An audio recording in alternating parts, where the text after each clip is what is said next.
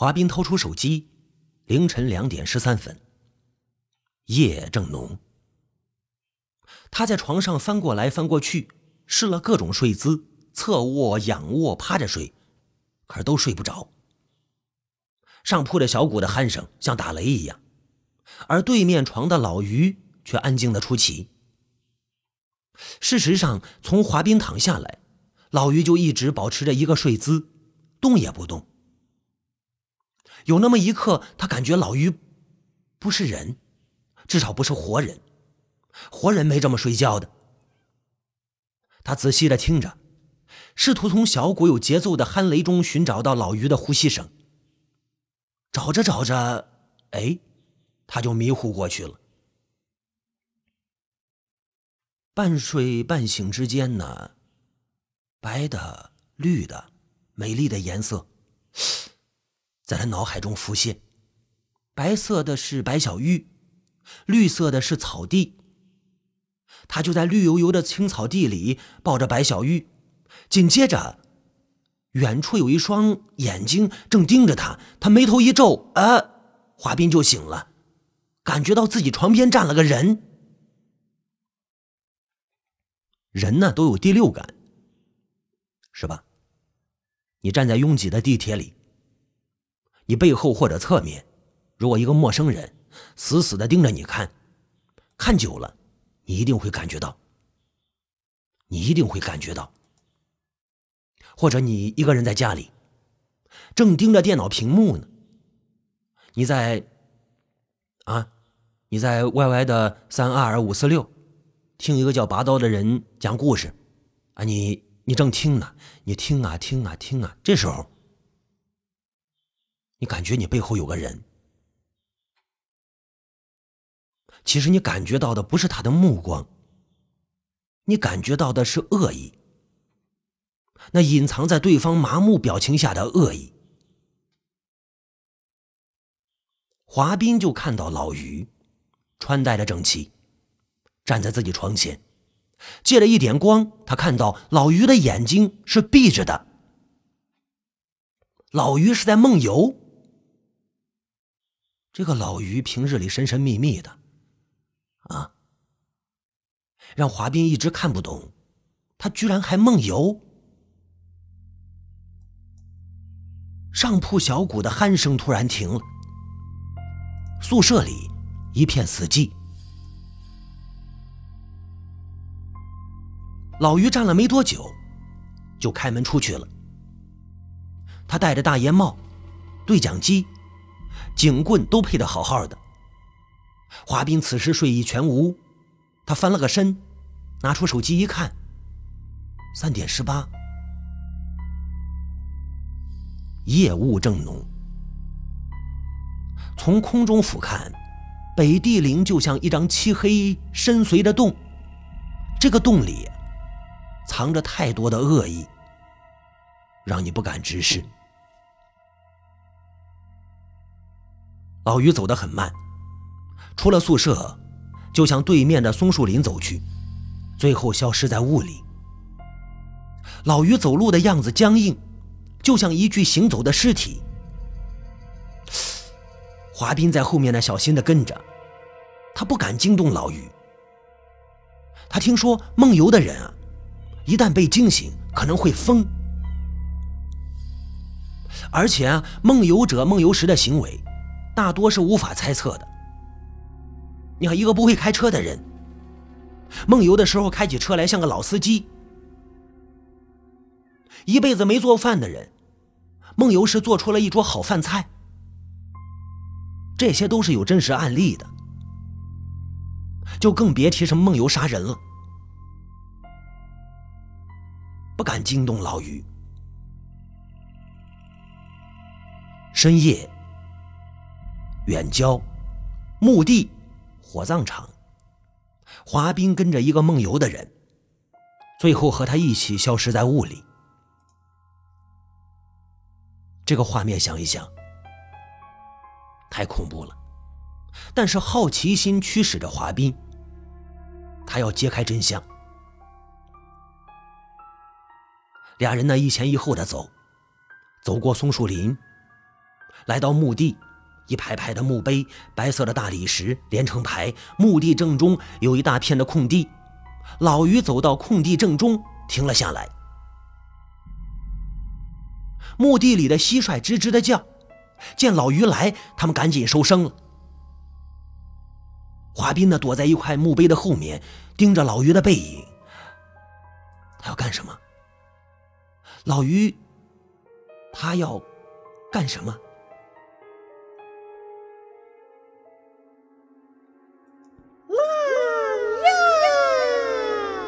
老于在空地上站了没多久，突然唱起戏来。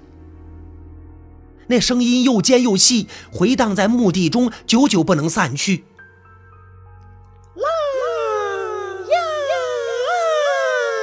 雾中，华斌看到老于的手掐成了一个兰花指状。他小心的绕了个圈，来到老于的正面。老于唱戏的时候，眼睛还是闭着的。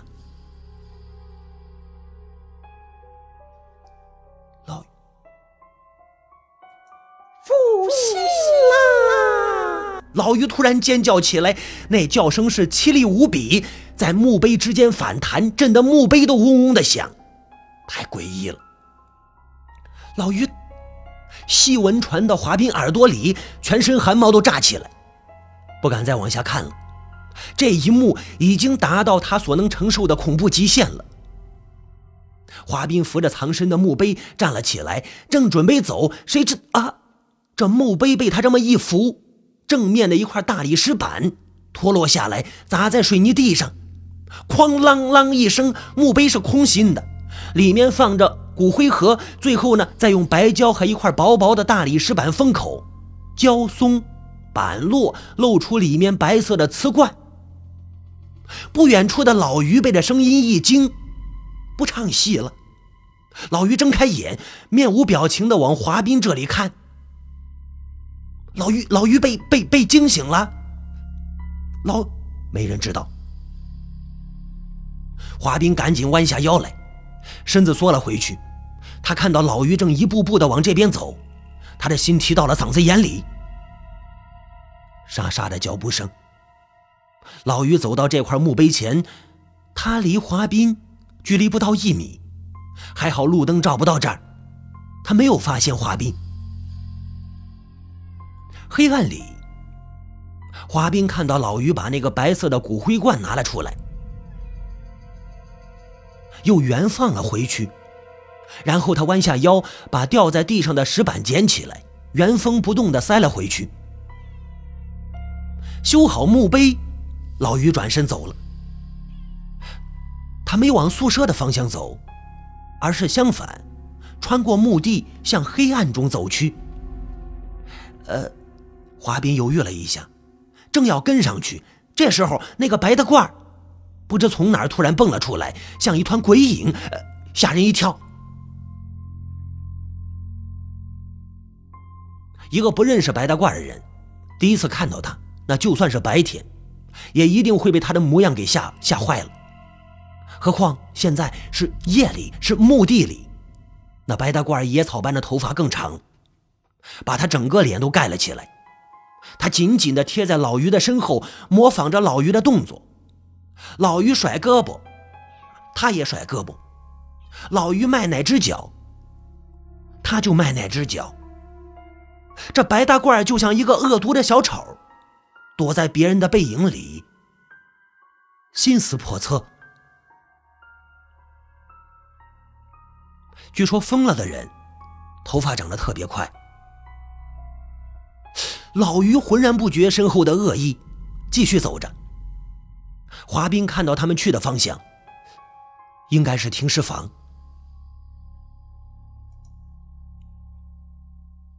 老于和白大褂的举动诡异中带着阴险，这一切早已超出了华斌的预料之外。他感到一种恐惧，这恐惧下藏着一个巨大的谜面。这谜面太大了，华斌在这谜面面前，太过渺小。不不敢再跟了。华斌是疯跑回了宿舍里。不敢再跟了。今天一天，华斌都觉得没精神。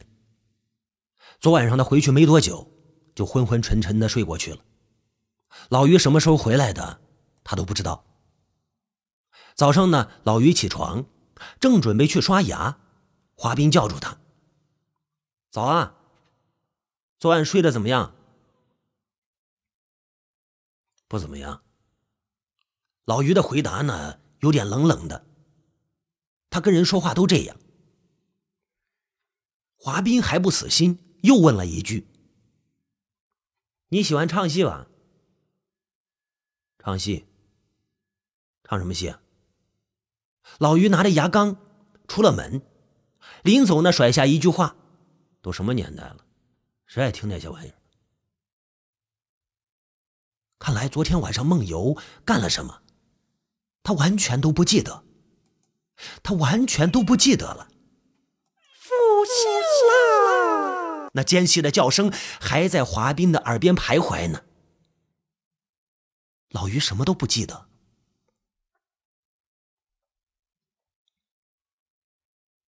看大门的工作无聊极了，时间过得慢呀，慢的就像是一只蜗牛。中午吃饭的时候，他遇到白小玉了。白小玉一脸的心事，没有理华斌，匆匆吃完饭就走了。风呼呼的刮着，华斌站在大门口，大门口一个人都没有。哎呦，华斌忘不掉白小玉楚楚的脸庞，可上哪儿搞这六万块钱？快想疯了！一辆黑色的奔驰越野车开进来，漆黑的窗户只开了一道缝。师傅，二号殡仪馆怎么走啊？车里的人问道。哦哦，华斌给指了路。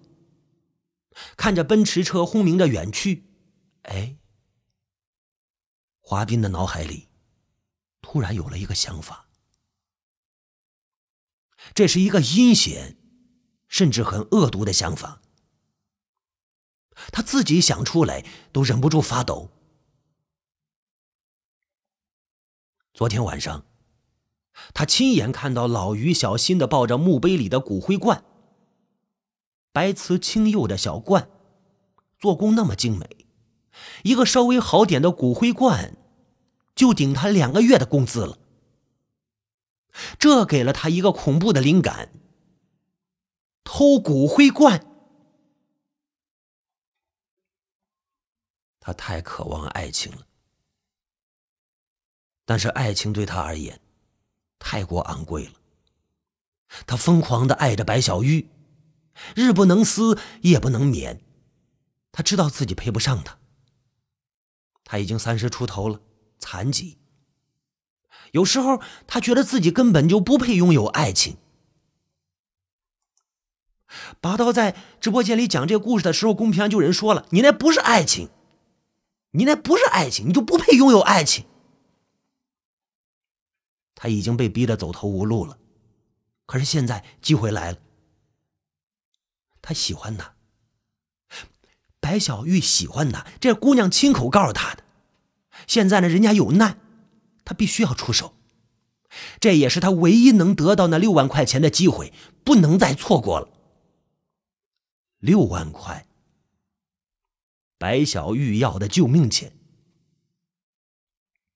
偷一个骨灰罐就可以解决了，说不定还能有盈余。只这么做太过阴损了。为了给自己的良心留条后路，他决定要偷就偷有钱人的。现在这个社会，那么多贪官、黑心的商人，自己这样低微的小民。谁又会在乎？他们的钱都不干净，拿了也白拿。人无横财不富。六万块，对华斌来说是天文数字，可是，在有钱人的眼里，这只是毛毛雨罢了。华斌的脑子像一块高速运转的马达，飞快的转呐转呐转呐。这骨灰罐该怎么偷？每一步每一个细节，就像电影片段一样，在他脑子里清晰的播放。他自己都没有注意到，他现在的表情，就像一块拧干的湿麻布，狰狞着，扭曲着。我们每个人啊，在思考肮脏卑鄙的事情时，表情大多都是如此。而且，我们还都注意不到。你不信？你可以拿块镜子，你试试看。哼，哼哼哼。华斌背着手，在大门口来回的走，一边走一边想。他头顶的树上呢，站着两只鸟，咕咕的叫个不停。他们俩在吵架。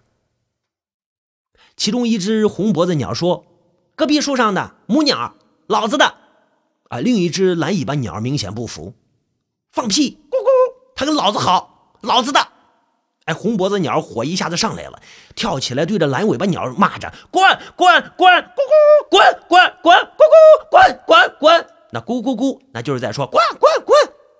啊，鸟叫声呢此起彼伏。其他树上的鸟呢也想来凑热闹，两只鸟还在树上吵：“滚！母鸟是我的，是我的，是我的！滚滚滚！”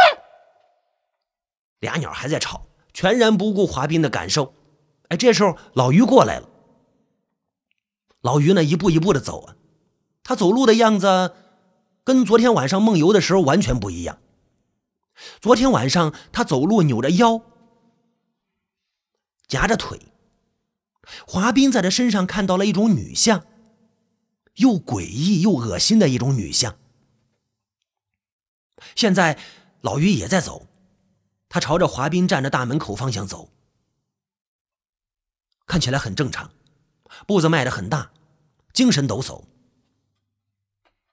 老于一来，树上的鸟就都闭了嘴了。于师傅出去啊，华斌打了一声招呼。啊。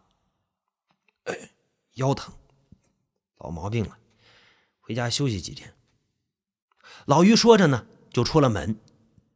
门口刚好来了一辆班车，他等着那班车，哎，等班车，哎，突然又想起什么，就转回来对华斌扔下一句话来：“你小心点，小谷。”小华斌一时没反应过来，正想再问呢，呃，老于却像一阵烟飘进了班车里。小谷，小小谷怎么了？小老于走了没多久，哎，白小玉来了。白小玉专门过来看华斌。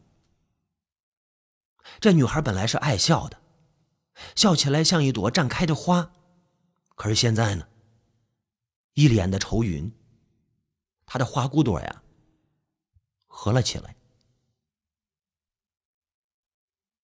华大哥，别老站着，站累了你就坐会儿，没人说你的。没事儿，我不累。华斌本来是累的，但听白小玉这么一说，心里暖暖的，突然就感觉自己不累了。那个，我求你的那件事怎么样了？白小玉小声的问着。他说话还是软软的，语气中带着几分羞涩和犹豫。起风了，白小玉站在风里，楚楚可怜。你放心，最晚一周我就能把钱给凑够了。华斌拍着胸脯说着，刚说完，白小玉就扑到他怀里，他像一块香甜的蜜，融化在了华斌的胸口。华斌自己也融化了，他感觉有一股烈焰在他身上烧啊啊啊！爱情的烈焰就跟火红的罂粟花一样美丽而致命。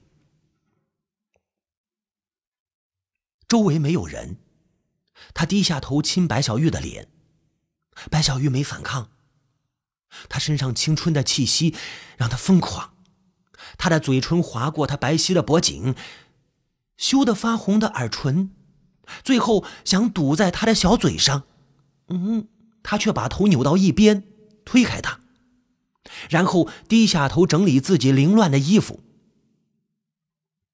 爱情的花开了，开的北地陵漫山遍野，青草地上遍地都是白色的小野花天上也有花在往下落，像下雪一样，只不过那是纸花纸花在飘，远处有什么东西在烧着，空气中有一股纸灰的味道。我弟弟的案子快开庭了，华大哥，你要尽快，我等你。白小玉走的时候，软软的留下这句话。远处的一棵树后面，躲着个黑影，他们缠绵的一幕被那个黑影全部看到了。黑影躲在暗处，没人能看到他，可是他身上阴险的恶意。却被华斌闻到了。谁在那鬼鬼祟祟的？出来！华斌朝那黑影喊。黑影身子一缩，就像一个黑洞，凭空消失了。没多久，一团白影不知从哪里突然飘了出来，野草般的头发沾着土沫子，是白大褂。白大褂飘到华斌的面前，问道。你叫我？谁叫你了？滚边去！我给你说个秘密，周围一个人也没有。白大褂的语气神秘而紧张。你该理发了。你，华斌扬了扬手里的警棍，